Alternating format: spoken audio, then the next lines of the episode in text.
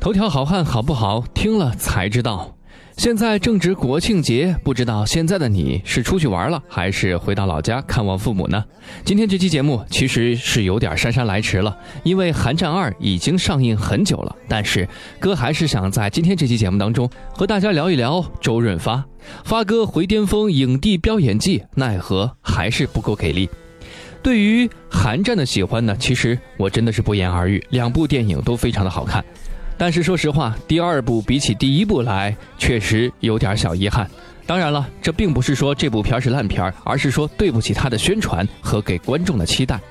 电影开场一段气氛营造还是很成功的，紧张深沉，尤其是彭于晏逃脱那一段，一直是把人的注意力死死的吸引住。此后，幕后大佬就开始登场了，格局开始放大，整个故事却开始超出了导演的掌控。当然，这并不是说这个大佬，也就是张震的老爹张国柱的演技气场不行。实际上，作为一个反派，张国柱气场已经表现得极为强大，足以和电影里面的数位影帝抗衡。只是导演编剧们构建的整个故事框架明显不利，以至于整部电影虽然紧张气氛被营造的十足，但更多的是靠各位影帝的强行表演，而不是剧本本身的推进。这就好像是张国柱在电影里面给人的整体感觉，演技高、气场足，仿佛轻而易举就能让郭富城这个警务处的处长下台回家。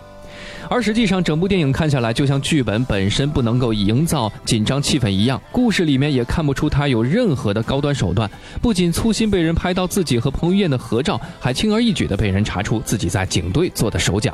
就好像小时候小孩子打架，一被欺负就说我有大哥，我有老爸一样。张国柱为代表的反派底牌就是我上边有人。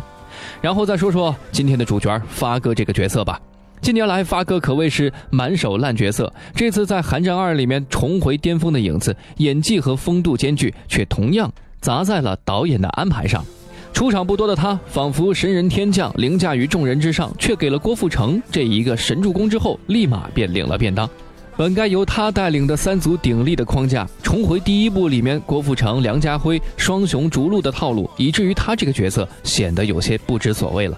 而演技派的代表梁家辉此次出演依旧是保持自己十足的水准，长官的霸气，父亲的慈爱，简直是无间隙的切换。强行依靠飙演技来带动本片悬疑的梁家辉，却被黑化的不明不白。你要说他彻底被黑化了，在见到彭于晏的时候，却又交代儿子要远离这些人，也就是代指张国柱饰演的反派，越远越好。加上影片最后曾经的属下死在他的面前，看来只能期待在第三部里边彻底黑化的他了。说到这里，不得不提一下这个场景：警匪一家，梁家辉不停移动身体来替杨佑宁挡住子弹，而当杨佑宁在外人不易察觉的情况下对长官的一个敬礼，绝对是本剧最令人感动的一个情节了。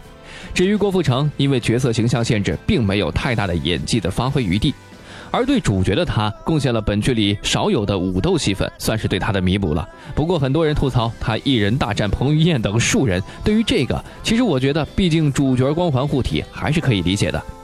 只是这种武斗戏并不多，整部电影还是以文斗为主，而且最后结局还是稍显仓促，看来只能期待第三部了。但是对于发哥，还是希望在渐渐的淡出大家的视线的时候呢，一定要再接一些好的剧本，挑一些好的导演吧。好了，以上就是本期节目的全部内容。想要了解更多内容，可以关注我们的公众微信账号“男朋友 FM Boys FM”。我们下期节目再见，也希望大家度过一个愉快的假期。